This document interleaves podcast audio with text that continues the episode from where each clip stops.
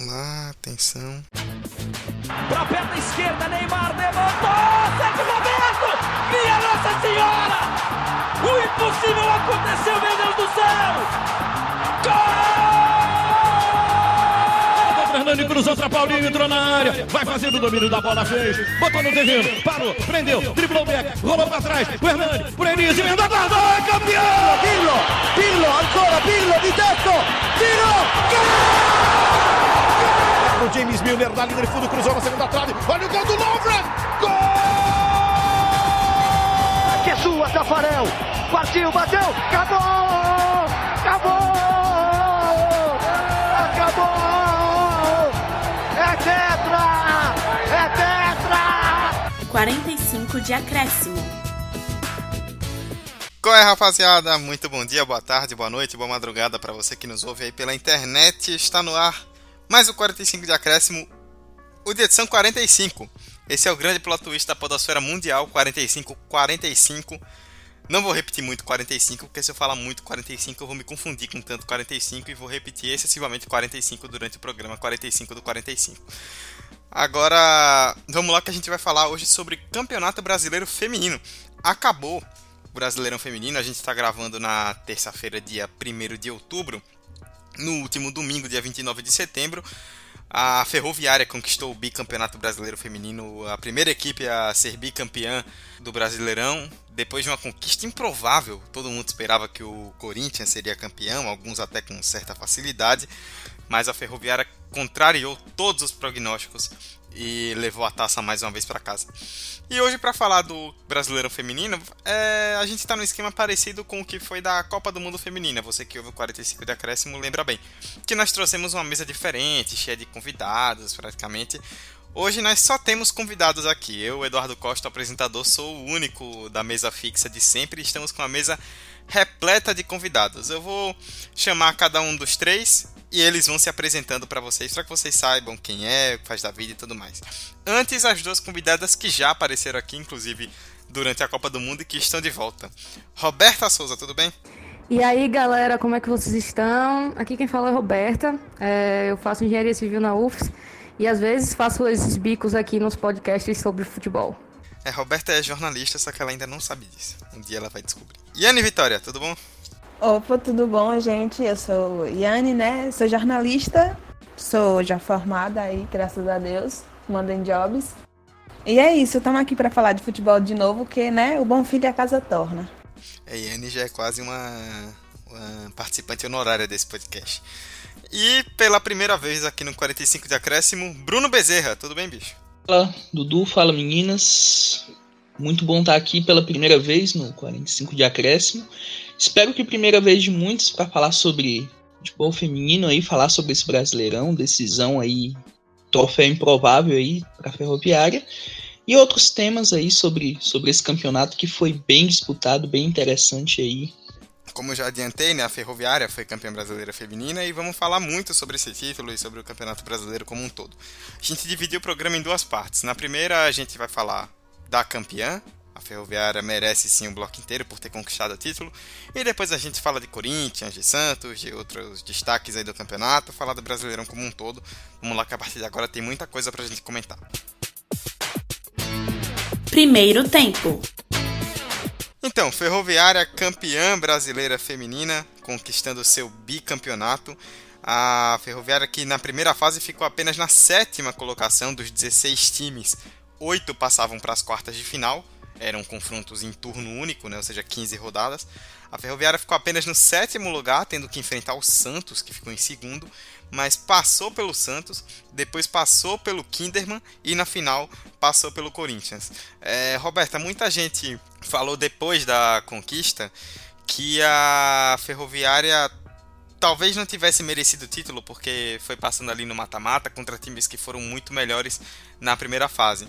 Mas com um trabalho tão forte como esse da Tatiele e com grandes adversários sendo eliminados, acho que dá pra gente cravar sem dúvida alguma que foi um título muito merecido.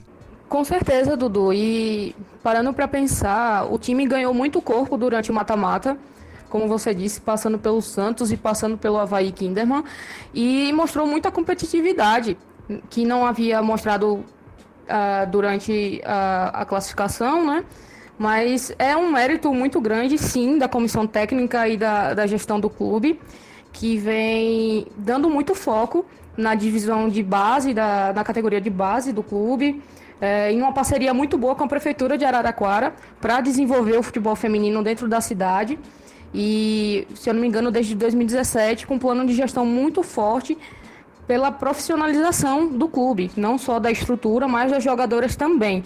Então, a gente pode dizer que foi uma zebra, de certa forma, pela colocação do, do, do clube ao longo do campeonato, mas dentro do mata-mata é, mostrou a verdadeira força de um clube muito tradicional do futebol feminino e que mais uma vez é, ganhou esse título, como já ganhou inúmeros outros, como a Copa do Brasil e a Copa Libertadores também.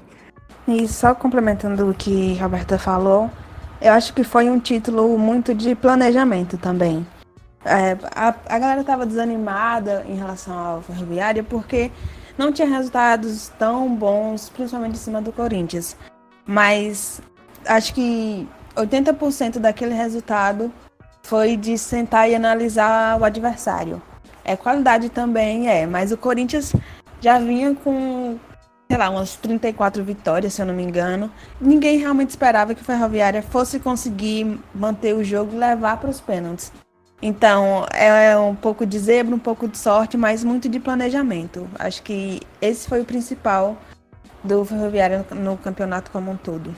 Bem, a, a Ferroviária ela talvez não, se, não seja o melhor time do Brasil, né? mas o título em si tem uma junção de inúmeros fatores, né? O fator determinação, o fator, vamos dizer assim, treinamento, uma equipe que conseguiu, no caso, se doar em campo em duas finais contra a, hoje a equipe a ser batida no futebol feminino brasileiro, que é o Corinthians, né?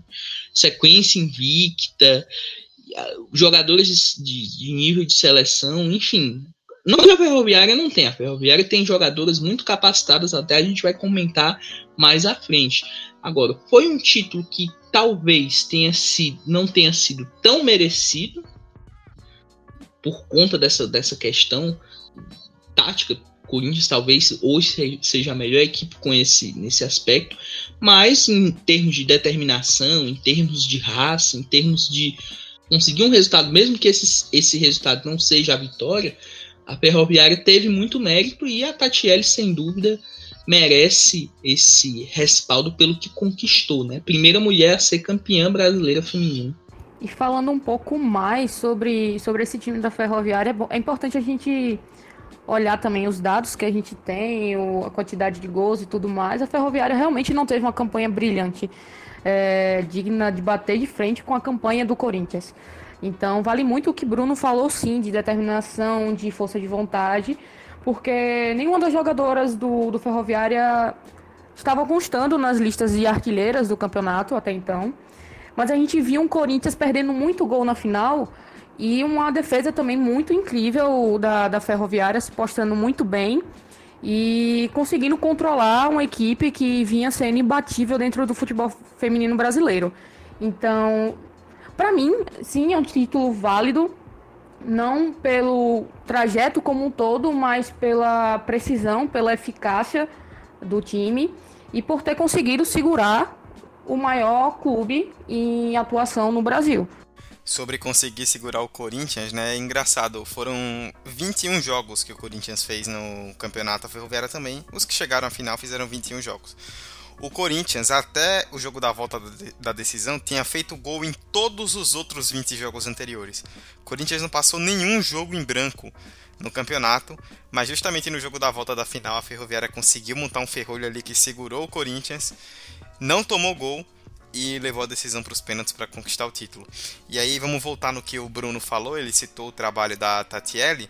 Tatiele Silveira é a primeira mulher campeã como treinadora da Série 1 do Campeonato Brasileiro. Ela que, Iane, no ano passado estava no Internacional, treinou o time em 41 jogos, perdeu só dois, foi semifinalista da segunda divisão da Série A2, foi campeã gaúcha e ainda assim não renovaram o contrato. Ela foi para a Ferroviária, chegou ali começando fazendo um trabalho discreto, como a gente falou, muita gente não botava muita fé, mas foi passando por times muito fortes e muito disso tem dedo dela aí nessa conquista. Né? Não, completamente. Até hoje, isso do Inter, para mim, não, não faz o menor sentido, porque ela fez uma ótima campanha, se você levar em consideração tipo, os resultados, e você não re renovar com, com alguém que está levando o time muito bem. Eu não, não entendi qual foi a deles, mas que bom que ela teve essa oportunidade agora no Ferroviária. E não sei vocês, mas me assusta sempre que eu escuto que ela é a primeira técnica a ser campeã no campeonato. Porque, né, era era para ser o lógico. Mas mesmo no futebol feminino, ainda é muito, muito difícil a gente encontrar técnicas mulheres. E ela tem um potencial incrível. Ela já fez trabalho em vários clubes e tem demonstrado ao longo dos anos que, que ela tem muita qualidade. E eu acho que agora ela cravou o nome dela na história. Ela foi de vez para mostrar que ela sabe o que faz e ela, ela é uma treinadora muito, muito tática, muito do vamos sentar e vamos analisar a gente, vamos construir o nosso primeiro aqui na mão, no, no quadro e colocar em prática. Porque também futebol não é só você chegar e você querer fazer gol, não é só você correr os 90 minutos, não, é você planejar. E eu acho que isso ela fez muito bem. Tanto é que, né, agora campeã. Independente do, do Campeonato Paulista, independente de outros resultados, é, a gente tem agora um, um, um, time que é conciso, um time que sabe o que faz, sabe para onde está indo e sabe onde quer chegar. E muito disso vem do desempenho dela. Rapidamente, vocês estão citando aí os resultados do Paulista, né? É bom lembrar para quem se perdeu um pouco que entre as finais do Campeonato Brasileiro tiveram as semifinais do Paulista, também entre Corinthians e Ferroviária, e o Corinthians aplicou é, 4 a 0 e 5 a 1 nos dois jogos. Venceu por 9 a 1 no agregado, mas no Brasileirão não deu certo. E falando um pouco mais da Tatiele, é, deu para ver que o resultado dessa final não foi em vão, como a Yane comentou. Existe sim um bom trabalho dela de planejamento, uma diferença que ela faz fora de campo e dentro de campo também, enquanto uh, técnica na beirada do campo, chamando as jogadoras, dando instruções. E dá pra ver que desde sempre, em todas as entrevistas que ela fala, ela comenta sobre o interesse que ela sempre teve uh, em ser técnica e tudo mais, até mesmo enquanto era jogadora do Internacional. Então, ela se iniciou lá no Inter, é, trabalhando com categoria de base, então ela sabe, ela entende, ela viu como funciona e ela sabe exatamente o que fazer enquanto técnica, enquanto ex-jogadora de futebol. Ela sabe como desenvolver as jogadoras dela. E o trabalho na Ferroviária é isso, é um trabalho muito de base também, de fortalecer a base que veio do time e trabalhar as meninas para chegarem em alto nível e competir sim com o Corinthians, um, um, time gigantesco que tem muito mais investimento do que a Ferroviária tem. E eu acho que o time conseguiu trabalhar muito bem um ponto que muitas vezes a gente não dá devida importância, mas é o psicológico. Porque você pegar um time que perdeu de 4 a 0, perdeu de 5 a 1 para um time favorito que fez gol em todos os jogos e você conseguir deixar no 0 a 0 é, é um trabalho muito forte de, de vamos sentar e vamos planejar e garantir o nosso com a gente. Elas trabalharam muito bem, porque não tinha quem falasse, ah, a Ferroviária vai ganhar por causa disso, disso, disso. Não, Corinthians era favorito e era indiscutível isso. Elas trabalharam muito bem, o time estava muito, muito bem fechado assim, em relação a é, a torcida adversária, porque tinha muito corintiano e se fosse contar só por esses pontos, elas perdiam porque elas, elas não estavam, vamos dizer assim, à altura do Corinthians, mas fizeram um, um ótimo jogo, uma ótima campanha e seguraram bem no psicológico. Acho que isso foi muito importante também para o resultado que a gente tem hoje. Muito importante essa questão de separar duas competições, né? No Paulista e, e, o Campeonato Brasileiro. Eu acho que desde a, a derrota na, no jogo de ida contra o Corinthians, acho que a Tatiele sentou com seus jogadores e disse: Ó, vai ser muito difícil a gente reverter essa vantagem. É praticamente impossível né, no Campeonato Paulista. Então vamos nos, nos focar no que realmente, vamos dizer assim, seria um objetivo maior. Não que o Campeonato Paulista não seja um título, com certeza é um título de muita importância, mas o Campeonato Brasileiro era uma, um, uma meta, né? O Campeonato Brasileiro dá vaga Libertadores Feminina, né? A gente tem que destacar isso. A Ferroviária vai jogar a Libertadores Feminina desse ano. Inclusive, o sorteio dos grupos foi ontem. Vale a pena a gente comentar um pouquinho sobre o, o panorama dos grupos dos times brasileiros, né? Tanto a Ferroviária como o Corinthians tem boas chances de, de chegar a uma decisão de Libertadores, né? Que vai ter 16 equipes a partir dessa, dessa temporada. Mas enfim, como eu, eu citei anteriormente, a Tatiele soube separar muito bem essa questão das, das competições, o paulista e o brasileiro. E outro ponto que eu achei muito importante dela foram os pilares do time, né? A Luciana, que tem toda aquela história, Copa do Mundo de 2015, aquela falha contra a Austrália, a volta por cima, a Luana, uma zagueira de 18 anos que, que parece que tem já 30 tamanha experiência e tranquilidade dentro de campo. A Lin Milene, que é uma, uma, uma, meia, vamos dizer assim, uma meia articuladora, uma jogadora que tanto meia como ponta, muito inteligente. A Magli, que é um excelente volante. Enfim, são muitos nomes que a gente pode destacar nessa, nessa equipe da Ferroviária. Vamos falar desses nomes então, para a gente continuar aí, complementar a respeito da Ferroviária, várias as jogadoras que podem ser destacadas desse título. Você falou, Bruno, muito bem aí da, da goleira Luciana, da Aline Milene, que já apareceu até agora na seleção esse ano jogando pela Ferroviária. Então queria que você continuasse aí falando um pouco mais a respeito de algumas das grandes destaques desse time para Roberto e Anne complementarem também alguns nomes que eu já citei anteriormente interessante. O, pri o primeiro é o da Luciana, né? A Luciana é uma goleira experiente já, goleira de Copa do Mundo, seleção brasileira, mas que vinha, vamos dizer assim, em uma certa baixa na carreira. Desde a Copa do Mundo de 2015, naquele fatídico jogo curioso, né? O Brasil na Copa do Mundo de 2015 não havia sofrido nenhum gol na primeira fase, né? E sofreu só um gol na Copa do Mundo de 2015, que foi o gol da, da eliminação, né? Para para a Austrália, aquela eliminação bem dolorosa, né? tão dolorosa quanto a de 2019 contra a França, né? E ela voltou a, a campo, pensou em, em, parar de jogar e deu uma volta por cima, né? Quando ela, no caso, teve aquele problema na, na final do, do, do campeonato, né? Aquele problema de pressão, a pressão dela subiu e, e ela continuou em campo e tal foi uma demonstração que ela estava completamente comprometida com o clube, né, com a Ferroviária que deu essa chance para ela e ela agarrou com, com unhas e dentes, né, e se transformou em um pilar da, da, da Tatiele, né. Pegou pênaltis na, nas fases anteriores e uma líder dentro de campo, sem dúvida.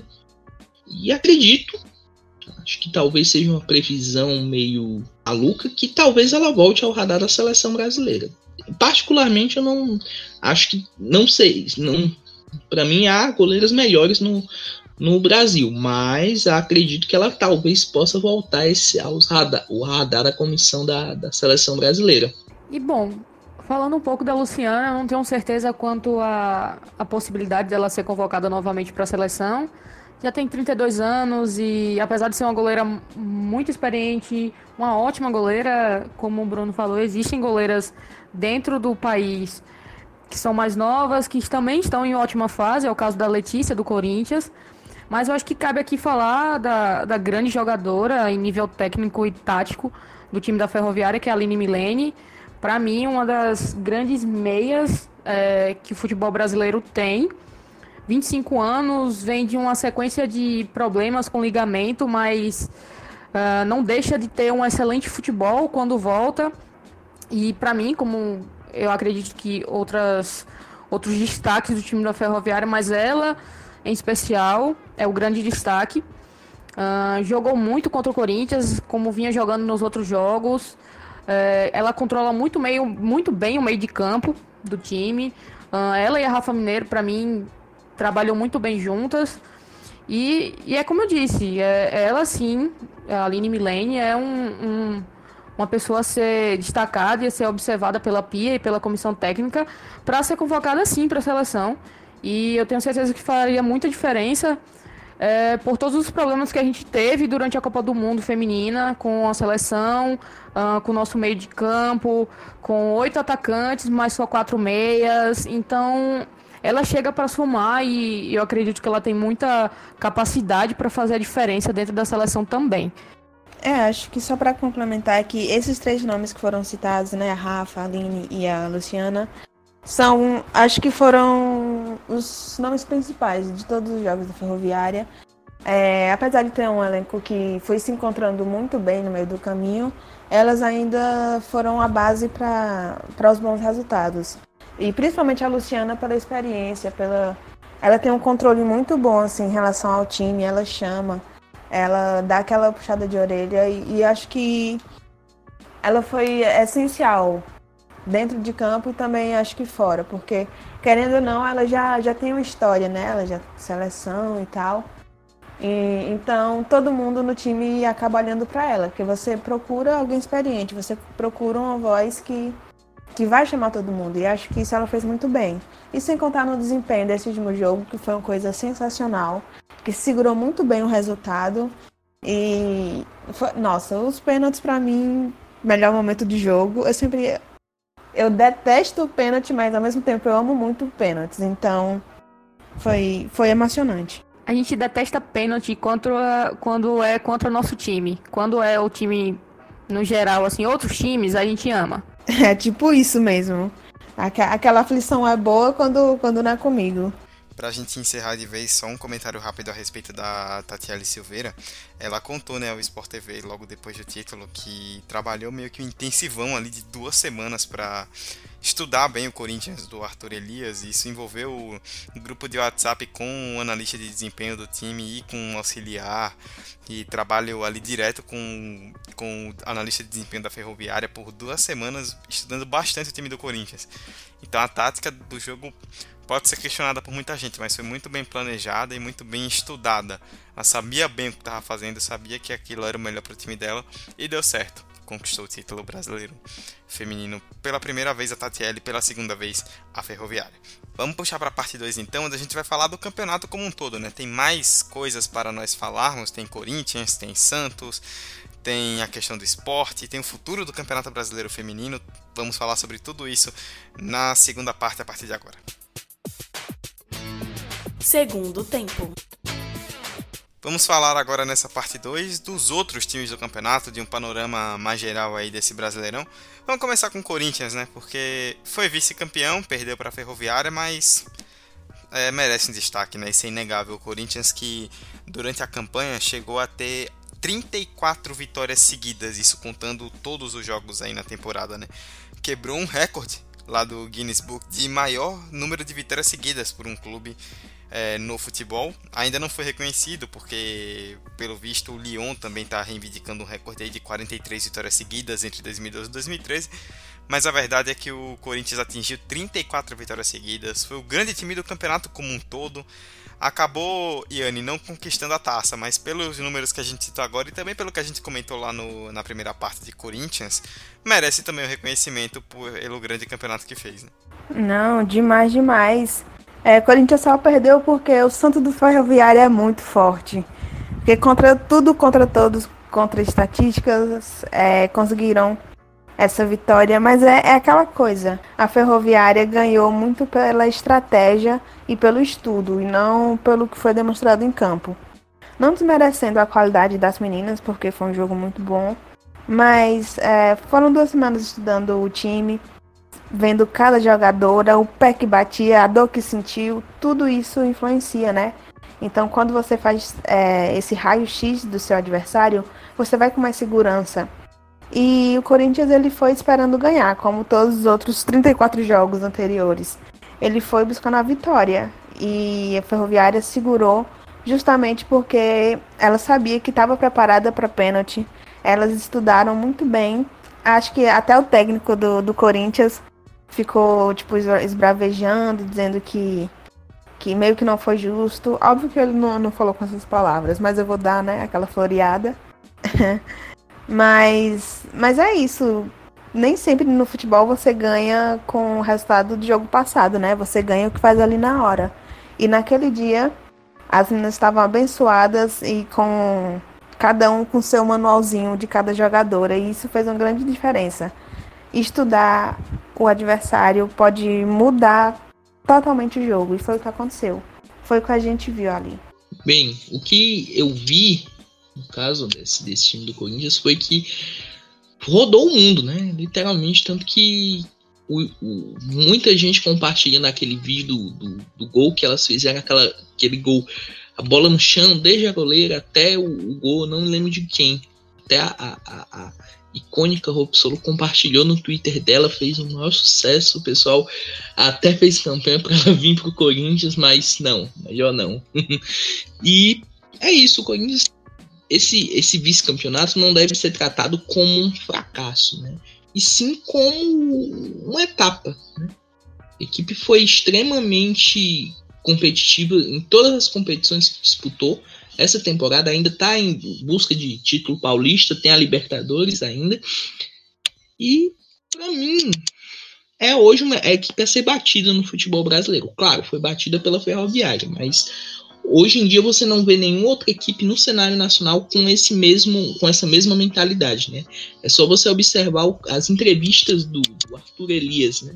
Ele é um treinador que ele é muito, vamos dizer assim, não, ele tem uma mentalidade, ele vive a modalidade, né? Ele é aquele que ele sabe exatamente onde usar seus atletas, ele sabe como improvisar em campo, tanto que teve uma partida, se eu não me engano, do até foi uma pergunta que eu, que eu tinha para ele, interessante. Acho que até o, ele respondeu. Eu pedi via, via Rafael Alves, mandar até um abraço para ele lá do Planeta Futebol Feminino, quando ele foi no Mina de Passe. Que se ele tinha essa visão da, da Tamires chegando no Corinthians para jogar como ponta, como ela jogava na, na Dinamarca, né? A gente vê a Tamires joga de lateral, mas na Dinamarca, no Fortuna Hjørring, ela joga de, jogava de ponta ponta esquerda e ela tinha números bem expressivos por lá. E ele diz que realmente a intenção foi trazer a Tamires para jogar na, na ponta. Então, isso aí é coisa de quem observa, de quem acompanha a modalidade, de quem vê jogos, nem que seja um jogo perdido do, do campeonato dinamarquês ou um jogo de Liga dos Campeões,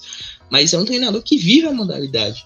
E o Corinthians está abraçando bem isso. Isso que a gente, que eu acho muito interessante. É uma equipe que tem tudo para se consolidar de vez talvez não tenham o mesmo legado que o Santos, que as sereias da Vila tiveram no, passado e estão tão nesse processo de reformulação, essa, essas mudanças que estão ocorrendo. Mas o Corinthians tem tudo para se consolidar como uma das potências, assim. Já vem se consolidando, mas eu digo assim, marcar o nome na história, acho que falta um pouquinho ainda. Não muito, mas falta um pouquinho. E dentro do que foi feito, particularmente nesse segundo jogo da final do 0 a 0 é, muito se viu no Corinthians uma afobação no ataque que não tinha sido vista antes. Pelo menos eu, enquanto assisti o primeiro tempo, estava um jogo muito aberto, uh, as duas equipes jogando é, para ganhar de verdade. No segundo tempo deu só Corinthians. E o Ferroviária levou à frente a, a sua tática, o Corinthians foi para cima, mas eu vi muita afobação do ataque, que é o melhor ataque da competição, e que não conseguiu balançar a rede. Eu acho que isso mexeu muito com o psicológico do time também. É, quando você vem numa sequência de vitórias impressionantes, fazendo muitos gols, é, você espera que na final também faça gol. Então, eu vi muita afobação do time, principalmente da Milene, a artilheira. Esperava muito mais dela enquanto atuação na final. É, no geral, acho que o Corinthians foi abatido pelo, pela trinca da Ferroviária nada mais justifica a, a perder o título, é, além dos próprios méritos da Ferroviária. Corinthians que teve até mesmo o nome do Arthur Elias, né, que é o treinador muito especulado na seleção brasileira depois da saída do Vadão. É, muitos falavam que seria o nome ideal para a seleção entre treinadores do futebol brasileiro, mas a CBF foi lá fora e buscou a Pia Sundhag. Mas o Arthur realmente está fazendo um grande trabalho e realmente merece muito o que está acontecendo. Esse time do Corinthians chega agora para a Libertadores Feminina com grandes chances e quem sabe aí a gente não pode ver o Corinthians campeão de novo. Então, como o pessoal colocou aqui no chat a respeito do Santos, agora quem dá bola é o Santos. Vamos falar do Santos. Que, Bruno, Impressionante, né? O Santos fez a segunda melhor campanha da primeira fase, com 37 pontos. Ficou muito ali colado no Corinthians. A única derrota do Corinthians na primeira fase foi para o Santos. Um ótimo trabalho da Emily Lima, o time indo bem. Parecia que seria ali com o Corinthians o time a ser batido. Muita gente já projetava uma final que seria muito grande entre os dois. Aí veio a Ferroviária e tirou o Santos nas quartas de final. Emily Lima pediu demissão, expôs alguns problemas de repente acabou explodindo ali a, o ambiente do Santos e que não deu certo. Muita gente esperava até um título, mas passou muito longe disso. Sim, talvez soe até um pouco impopular o que eu vou falar agora, mas eu acredito que a Emily Lima, independente do que iria ocorrer no Santos, se o Santos fosse campeão brasileiro, enfim, ela sairia. Acho que o cenário lá dentro estava um pouco obscuro para ela, né? Que ela é uma treinadora que a gente conhece, né? O que ela fez na seleção brasileira, ela expôs certos aspectos, enfim. Ela tem uma palavra forte, né? ela tem uma, uma, uma visão forte. Né? Então, ela, no caso, não teve medo em, em, dizer certas coisas. E sobre o Santos, o elenco é muito bom, não tem o que se, o que se dizer. Né? Muitas jogadoras de destaque. Eu queria destacar a Angelina, uma, uma jovem meio-campista, tá jogando muita bola para mim já teria sido convocada para a seleção brasileira. E é, é um acidente de percurso, né? Acho que em condições normais, talvez o Santos talvez tivesse chegado à final, não sei, mas é uma equipe que tem muito a se, vamos dizer assim, estudar para a próxima temporada, no caso, né? Porque é um cenário que está um pouco obscuro, conta dessas indecisões, né? Não se sabe quem é que vai ficar, quem que vai ser o novo treinador, se vão efetivar de vez o, então auxiliar técnico da Emily, enfim. É um cenário que está ainda um pouco cheio de incógnitas para o torcedor e para quem acompanha a modalidade, sim, esse Santos de 2020, né? Porque o Santos não tem mais competições, né? Não joga Libertadores e nem joga a decisão do Paulista. Então é necessário um planejamento já avisando a próxima temporada e quem sabe a equipe volta né?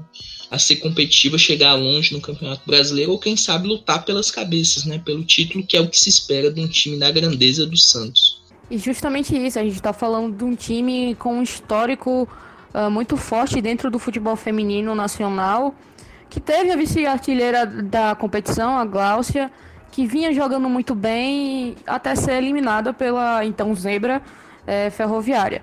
Uh, essa situação da Emily Lima expõe muita coisa, acho que não só do Clube Santos, mas num cenário maior que existe dentro do, dos clubes uh, que tocam o projeto de futebol feminino. Eu acho que a Emily é só um, um, meio de expor isso, enquanto voz que ela tem, enquanto presença que ela tem e, e imposição no, no, cenário do futebol. Uh, e é muito do que o Bruno falou. Existe uma incógnita gigantesca quanto ao que vai vir ser o Santos em 2020, mas com planejamento, pensando bem no que fazer e confiando no potencial que as meninas têm e no que elas são capazes de fazer e tocando bons projetos de gestão dentro do, do clube e também na comissão técnica, eu não duvido que o Santos venha voltar uh, a competir dentro do cenário nacional e também no, no cenário da América do Sul. Quem sabe aí pegar uma Libertadores aí próximo ano.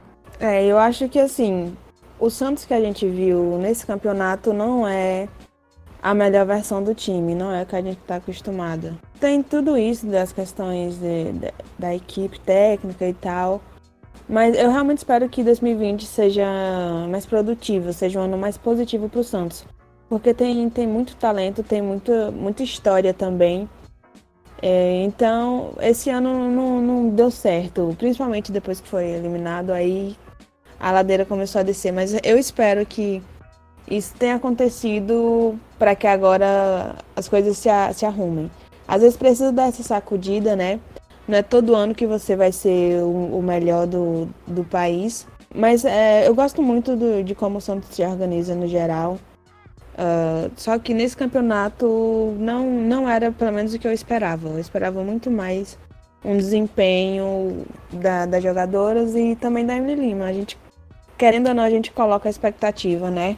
Tem outra equipe que eu queria destacar nesse, nesse campeonato brasileiro é o Internacional, né? Que foi, eu acho que, uma grata surpresa, né? Uma equipe que veio da, da segunda divisão, né? Vinha com o trabalho da Tatiele, né? Bem desenvolvido e que fez uma campanha extremamente decente, né?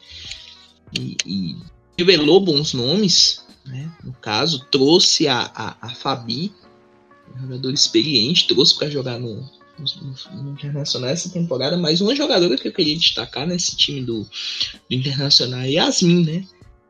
Um goleiro que, no, ao menos a, a maioria dos jogos que eu acompanhei do Inter, ela jogou muito. Né? Um goleiro com perfil de, de, de, goleiro, né? Na posição que até uns tempos atrás era o calcanhar de Aquiles da modalidade, que hoje aparecem tantos bons nomes, né? Um dos grandes destaques desse time do Internacional, como o time em si, como um todo, a lei de lateral direita também fez uma boa temporada. É uma equipe que a gente tem que observar para o futuro, né? Equipe muito jovem, essa equipe destaque, né? que para mim é equipe surpresa e destaque, esse time do Internacional. Vamos falar rapidamente para encerrar o debate a respeito da, de rebaixamento, times que foram para a segunda divisão, times que estão vindo para a primeira divisão. Mas antes, voltando rapidinho ao Santos, só algo que a Emily Lima comentou depois da demissão, né, a Emily, que foi técnica da seleção brasileira, como citado, teve alguns problemas ali internos, não se deu muito bem com Marco Aurélio Cunha, ela deixou a CBF ali muito cedo no trabalho e por conta disso acabou criando ali um clima meio ruim, né, acabou se criando um clima meio ruim. É, a Emily que chegou a acusar a CBF de boicote, né, de não convocar os jogadores do Santos por ela estar no Santos. E ela contou ao Planeta Futebol Feminino, inclusive o site que o Bruno escreve. Depois que ela saiu, ela comentou o seguinte: Já já estou saindo do Santos e quem sabe eles comecem a convocar as meninas. Eu não quero ser uma parte fundamental para o insucesso dessas atletas. Eu vou pegar meu chapéuzinho e partir, porque vejo que há uma perseguição muito grande e isso prejudica as meninas. Então eu prefiro sair de cena e deixar com que essas meninas cresçam. É, foi uma declaração bem pesada, mas por outro lado também no último episódio de um podcast sobre futebol feminino bastante conhecido, Passando Demi, a Aline Calandrini, que é comentarista da Band, comentou né, que ela ficou sabendo ali pelo pessoal da CBF que houveram convocações também, mas que a Emily não liberou essas jogadoras do Santos quando foram chamadas. Enfim, é uma guerra aí, uma sinuca de bico e ninguém sabe muito bem o que aconteceu, mas o clima acabou ficando meio ruim. Vamos falar então. A gente colocou na pauta a questão das rebaixadas, né, que foram quatro times, o Vitória das Tabocas, o Faz Cataratas, que é uma parceria ali com o Atlético Paranaense, o São Francisco da Bahia e o Esporte. Colocamos esse tópico para a gente falar especialmente do esporte, né, que foi um clube que chamou bastante a atenção por conta da, das questões de estrutura.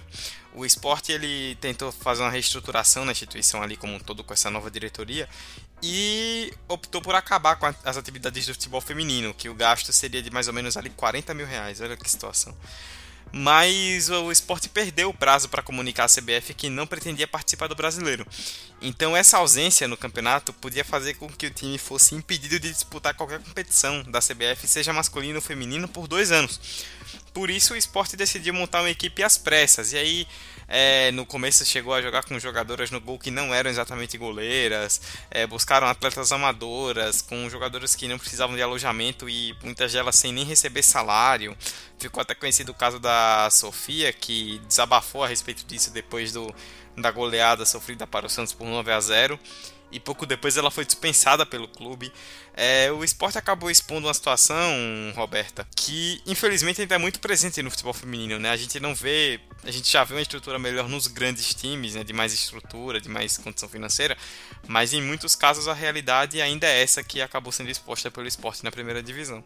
E que, se você for parar para pensar, impacta diretamente no desempenho da equipe em campo. Se você monta uma equipe às pressas, com a estrutura comprometida, com a diretoria fazendo aquilo simplesmente para não comprometer algo maior da instituição, dá nessas coisas, dá na pior defesa da competição, dá no pior ataque da competição e escancara para mim uma coisa muito muito grave dentro do cenário do futebol feminino no país, que é essa questão entre a obrigatoriedade do, do clube em ter uma equipe feminina e o devido investimento nessa equipe, entende? Não adianta a gente pensar em todos os clubes da Série A e Série B, por exemplo, tendo equipes femininas, se essa equipe não for uh, levada a sério, se ela não for, não tiver as mínimas condições de tocar o esporte dentro das competições nacionais. Não adianta, a obrigatoriedade não, não faz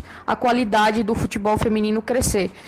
Um ponto importante que a gente tem que citar, que eu acho que de certa forma faz parte, né, é que o time masculino e o time feminino estão entrelaçados, né? Então, se a situação do time masculino não for muito boa, a situação do time feminino talvez não tem, não, se, não seja tão boa também, no caso. E o esporte foi reflexo disso, né? O time masculino foi rebaixado para a Série B do Campeonato Brasileiro, né? Teve que reduzir custos, evidentemente, e infelizmente sobrou para o futebol feminino, né? Que é, vamos dizer assim, o custo que se tem literalmente é mínimo. Né? A gente viu a, a situação, o amadorismo nessa. Uma, uma, jogadora que era zagueira que, que jogou no gol, agora eu tô esquecendo o nome dela, mas isso para mim foi bem, é bem complicado e ela se superou, fez, fez partidas muito boas, até evitando goleadas maiores do time. Infelizmente ainda tem muita gente que trata a modalidade, como a gente comenta aqui no, no Ceará, nas coxas, né? E é triste ver esse, esse cenário, né? Mas a gente fica na torcida para que os dirigentes em si tomem um pouco de, de vergonha, cara, né? E, e aprendam a, a, a valorizar né? a, a modalidade. Não precisa você, ah, um incentivo mínimo no caso, já seria já seria incrível assim para a modalidade crescer em grandes clubes do, do nosso cenário nacional. Sobre os demais rebaixados, acredito que foram entre aspas esperados, né?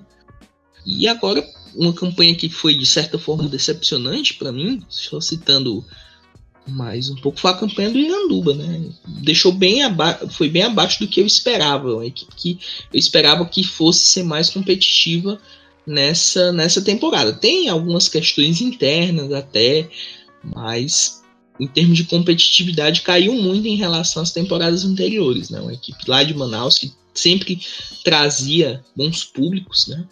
e não, não repetiu o sucesso de temporadas anteriores nessa temporada de 2019. E a gente está falando de investimentos, em, em como o cenário no geral é, liga o futebol feminino com o futebol masculino dentro dos clubes, mas cabe aqui deixar bem evidente que o prêmio para a equipe vencedora do Campeonato Brasileiro feminino foi de 120 mil. 120 mil dentro de um cenário do futebol masculino é praticamente nada. Então, as equipes femininas trabalham sim com pouco. E isso já é uma realidade há muito tempo que deveria ser mudada. É, o que a gente vê no esporte é um descaso total. É, é cortar o, o pão de quem está passando fome, digamos assim. É uma situação que não deveria acontecer de forma alguma, de forma alguma, porque o futebol feminino, principalmente após a Copa do Mundo de 2019, escancarou que sim, as pessoas têm interesse em assistir, sim, as pessoas querem assistir mais, que o futebol tem qualidade, sim, que as meninas têm capacidade de jogar muito bem e que isso deve ser incentivado por todos os clubes. Todos os clubes que lê-se têm capacidade e, e, e gestão para fazer isso acontecer. Sem ser de, de última hora, sem ser feito nas coxas, fazer acontecer de verdade. Exato, como eu citei na introdução né, desse tópico, o esporte ele decidiu fechar o time feminino antes de toda essa questão e o gasto era de em torno de 40 mil reais com 23 atletas, ou seja, um elenco completo custando ali 40 mil reais. Quem conhece de futebol sabe que no futebol masculino 40 mil reais é um troco de pão. Então, fazer um, uma boa estrutura e trazer um bom elenco para o futebol feminino não custa tanto. Ainda não custa tanto no Brasil. É, basta que os clubes tenham boa vontade e queiram fazer. Porque a partir daí é que, como a Roberta já falou, a Copa do Mundo mostrou bem que as pessoas têm interesse. Basta os clubes também quererem fazer junto com a CBF e, e o campeonato ser melhor organizado, os clubes mostrarem mais é, disposição para a coisa, que tudo isso pode funcionar. Vamos fechar falando justamente sobre isso, né? No ano que vem a gente vai ter um Campeonato Brasileiro um pouco diferente, né? Eu falei dos times que foram rebaixados e subiram da segunda divisão: São Paulo, Cruzeiro, Palmeiras e Grêmio. Quatro equipes de muita camisa aí no futebol masculino que agora vão estar também na primeira divisão feminina. A gente até recebeu algumas perguntas e comentários no, nas nossas redes sociais. É, o Emerson, o Emerson Esteves, que é comentarista aqui do 45, não está aqui hoje, perguntou né, se mais gente passou a comentar o Brasileirão Feminino, acompanhar o Brasileirão Feminino depois da Copa. É, eu trouxe até um número aqui para poder responder que a Band, que foi quem transmitiu o jogo, em São Paulo, ela superou a Record e ficou em terceiro lugar durante 13 minutos no segundo jogo da final. A audiência foi de 5,9 pontos. Maior audiência da Band com o futebol é desde 2016, né? Maior audiência da Band desde 2016, quando ainda transmitia o futebol masculino. E a Gabriela, a Gabriela Ferreira também mandou pra gente perguntando, e aí eu quero que vocês respondam, né? Que o que é que falta para que as pessoas comecem a de fato se interessar pelo futebol feminino, é, para que isso se torne um hábito, né? Seja algo mais constante. Acho que passa também por essa questão que a gente citou dos clubes maiores, né? E aí vocês podem discorrer um pouco sobre o assunto também. Sim, Dudu. É uma coisa que a gente tem muito assistindo futebol masculino é a noção de cronograma do, do nosso time, sabe? A gente tem um time fixo no futebol masculino é, na maioria das vezes, e isso nos faz acompanhar de forma mais uh, contínua o desempenho do nosso time. Eu acho que muito do, desse acompanhar do futebol feminino também passa por essa lógica, da gente saber quando é que, uh, sei lá, um time que eu gosto do futebol feminino vai jogar, entendeu? E me programar para assistir aquele jogo, é, buscar onde vai ser transmitido, que ainda é uma dificuldade muito grande, saber onde vai ser transmitido. A gente não tem uma uniformidade é, quanto à plataforma. A Band faz muito, o Twitter faz muito, a CBF TV faz. Só que não existe uma uniformidade clara, sabe? Como existe no, no futebol masculino. E eu acho que isso, de certa forma, dificulta também uh, a gente acompanhar mais. Uh, que passa muito também pelo, pela transmissão, pela divulgação, é, pela importância que se dá em, olha lá, eu vou e, e, vou transmitir esse jogo porque as pessoas querem ver. E eu vou transmitir num, numa plataforma que eu sei que as pessoas vão conseguir ver. Então também tem muito disso. Tem muito a ver também com o horário de jogos. É, existem jogos da, de times femininos que ocorrem em horários completamente adversos. E que é muito difícil de você, enquanto torcedor, assistir, seja por transmissão ou seja presencial, marcando é, é, é, sua torcida no, no, campo. Então, essas coisas dificultam e precisa ter um alinhamento entre o, o cronograma que a CBF impõe nas, nas competições, o cronograma do clube e alinhar isso com a divulgação, com, com a com uniformidade de transmissão também para ter essa, essa, essa clareza e deixar isso muito mais bem acessível para as pessoas que realmente querem ver. Bem, complementando, acredito que essa questão da uniformidade, como a Roberta citou, é o ponto que é mais importante dentro desse, de quem está acompanhando o futebol feminino, não só no Brasil, mas no mundo, né? Eu, eu Eduardo, a gente está acompanhando a, a FAWSL e a gente vê o quanto essa plataforma que eles fizeram essa temporada para você acompanhar os jogos está sendo incrível. Então, se o Eduardo, por exemplo, gosta, é torcedor do Arsenal, gosta de ver os jogos do Arsenal, mas eu não, meu time não joga a primeira divisão no feminino, então gosto de assistir geralmente jogos aleatórios. Então, semana passada eu assisti o jogo do do West Ham e Tottenham. Algumas semanas atrás eu assisti Liverpool, o jogo do Liverpool, enfim. Isso tem essa questão do aplicativo que eles têm, essa questão de você ter, poder assistir o jogo que quer, é bem interessante. Acho que no Brasil a gente talvez vai custar um pouquinho até isso aí, mas seria muito interessante. Por fim, eu acredito que falta o torcedor, não só o torcedor, mas quem está dentro dessa modalidade, acompanhando os jogos, as, as atletas, um pouco mais de uniformidade, né? Acompanhar com mais afinco e tal.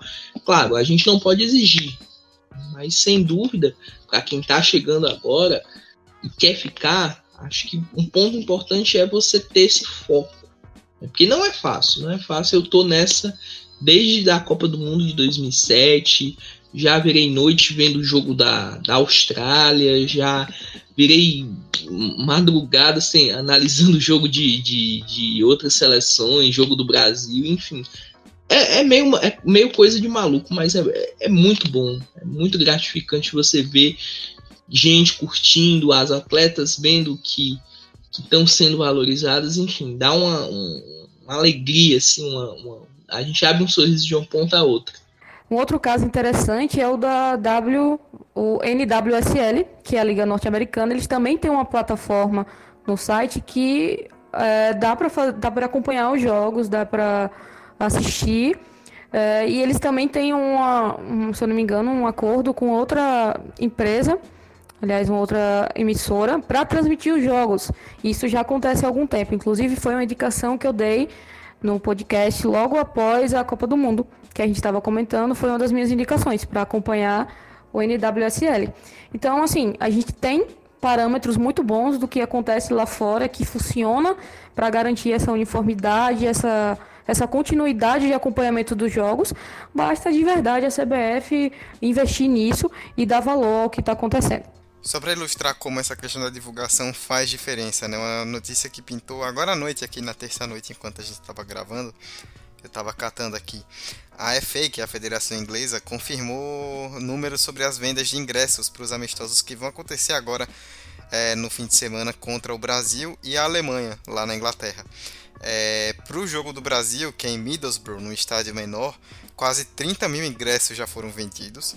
E para o jogo contra a Alemanha, que é em Wembley, que é um estádio gigantesco, é, pouco mais de 75 mil ingressos já foram vendidos para o jogo entre Inglaterra e Alemanha. Ou seja, vê como a divulgação faz diferença, né? Como o Bruno citou essa questão das transmissões da WSL, de como se divulga bem a seleção inglesa lá no país e isso faz diferença. A Gabriela também perguntou pra gente a respeito das transmissões, a gente meio que respondeu aqui, né? Mas é, no Brasil a gente tem as transmissões pela Band na TV e pelo Twitter do Brasileirão Feminino aí na internet, mas ainda carece de mais divulgação e de mais condição se as pessoas para que isso chegue a mais pessoas e que o público um público maior possa acompanhar o Campeonato Brasileiro Feminino. Bom, é isso. Fechamos mais um debate, a edição 45 do 45 de acréscimo encerrando. Antes da gente completar de vez, vamos passar para depois dos 45 com as indicações da semana. Depois dos 45. Depois dos 45 com as indicações da semana, e hoje, a pedido dos comentaristas, vou quebrar um pouco um protocolo. Normalmente, eu, como apresentador, sou o último a dar indicação. Hoje eu serei o primeiro. Eu vou indicar um podcast sobre futebol feminino que é o Passa no DM. É, as meninas do, do Passando DM, a Amanda, Letícia, Duane, fazem um trabalho muito legal. Toda semana, se não estiver enganado, toda quarta-feira tá pingando lá nos feeds dos agregadores um podcast falando sobre tudo aí a respeito do futebol feminino e não só futebol feminino nacional, mas também em qualquer lugar do mundo. Elas fizeram a prévia das grandes ligas europeias antes do começo da temporada europeia, que ficou maravilhosa em dois episódios, ficou bem legal para você que quer se inteirar. Então eu deixo aqui para vocês o Passa no DM, que é um podcast muito, muito, muito, muito bom. Aqui o que eu lembrei para vocês é a Copa Libertadores feminina vai acontecer entre dia 11 e 27 de outubro. Temos, como a gente comentou aqui durante o podcast, duas representantes, Corinthians e Ferroviária. Os grupos já foram definidos. É, são quatro grupos, 16 participantes e é isso aí. As transmissões é, do, dos jogos Assim que a gente souber mais sobre, a o 45 vai divulgar nas redes sociais aí para deixar todo mundo antenado e para a gente finalmente conseguir acompanhar as coisas um pouco melhor e ter uniformidade e torcer para os times brasileiros, é claro. Bem, a minha indicação dessa, dessa semana é o último podcast que eu fiz parte no, do pessoal do Chucrute FC, onde a gente falou bastante sobre o Bundesliga, seleção alemã feminina, UEFA Women's Champions League, enfim, ficou muito legal. Participei com a Bruna Machado, que também é especialista em Flamengo Bundesliga, e o Thiago Ferreira, que está comigo lá no, de primeira. A gente falou essa semana que, que passou e foi bem legal. Eu recomendo que vocês deem uma conferida aí para entender um pouquinho sobre seleção alemã, um pouquinho sobre Flamengo Bundesliga, enfim, ficou bem legal. Minha indicação de hoje é o Instagram para as meninas, que é arroba meninas do Baba. É de Aracaju E é uma galera que se junta para jogar bola, jogar futsal. Então, sempre é muito bacana, já participei, tipo, várias vezes. É, é muito bom, tipo, e sigam, que às vezes tem tem futebol, tem jogo no meio da semana, no final de semana, e você vê quando você pode ir. O importante é a gente participar e estar tá fomentando sempre. E também sempre é bom, né? Bater uma bolinha, conhecer assim a galera. Então sigam, Meninas do Baba. Show! Fechamos então com essas ótimas indicações a respeito do futebol feminino. Este foi o 45 de acréscimo, edição de número 45, o grande plot twist da podosfera como eu citei no início. Espero que vocês tenham gostado bastante, divulguem, ouçam. É, quem quiser falar com a gente já sabe, né? Nas nossas redes sociais, Twitter e Instagram, arroba 45 de acréscimo, tudo junto.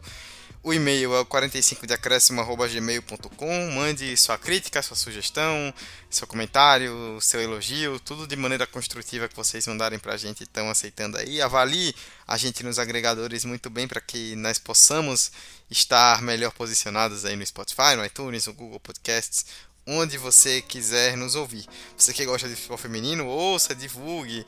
Se tem alguma coisa a comentar a respeito do episódio, manda para nós que estamos aceitando aí tudo que vocês mandarem. Bruno, valeuzão pela participação e até a próxima, viu? Valeu, Dudu. Foi um prazer estar aqui, um papo muito legal. Agradecer a Roberta e a Anne também. Não as conhecia, estou conhecendo agora, manjam demais. E até a próxima, espero estar em mais uma edição aí falando sobre futebol feminino qualquer outro tema que não seja os erros da defesa do Southampton. Te entendo, porque o Arsenal também está aprontando bastante. É, mas com certeza você voltará outras vezes ao 45. Assim como Roberta. Roberta, brigadão por ter vindo mais uma vez, portas sempre abertas e é isso, um beijo. E aí, galera, muito obrigada é, pelo convite, muito obrigada pelo papo, Bruno, Yanni e Dudu. A minha defesa vai bem, né? Estamos bem, né? Temos o melhor zagueiro do mundo, então tá tudo bem. É, e é isso aí. Sempre que, que quiserem bater um papo, me chamem. Estarei sempre disponível para vocês. É, é, adorei essa autopromoção do, do seu time aí. É, Yane precisou sair um pouco mais cedo, por isso ela não está se despedindo, mas deixou a indicação que vocês ouviram. E é isso. Mais uma vez espero que vocês tenham gostado. E até a semana que vem com mais um episódio do 45 de Acréscimo. Tchau, tchau. Pra perna esquerda, Neymar levantou! Sete momento! Minha Nossa Senhora! O impossível aconteceu, meu Deus do céu! Gol! Fernando cruzou para Paulinho, entrou na área. Vai fazendo o domínio da bola, fez. Botou no terreno, parou, prendeu, driblou o back, rolou para trás. O Hernani, por Enise, emenda guarda, é campeão! Pirlo, Pirlo, ancora Pirlo di tetto, tiro, gol! O James Milner na linha de fundo, cruzou na segunda trave. Olha o gol do Lovren! Gol! Que é sua, Tafarel! Partiu, bateu, acabou! Acabou! tetra! É tetra! 45 de acréscimo. Só porque seu time vai ser rebaixado, você tá se achando assim? De rebaixamento você entende, né? De rebaixamento eu entendo? Sim, isso aí foi no passado. Quem vive de passado é museu. Fica aí falando de rebaixamento do Grêmio e seu time tá em 17. É, Thiago Neves derrubando treinador.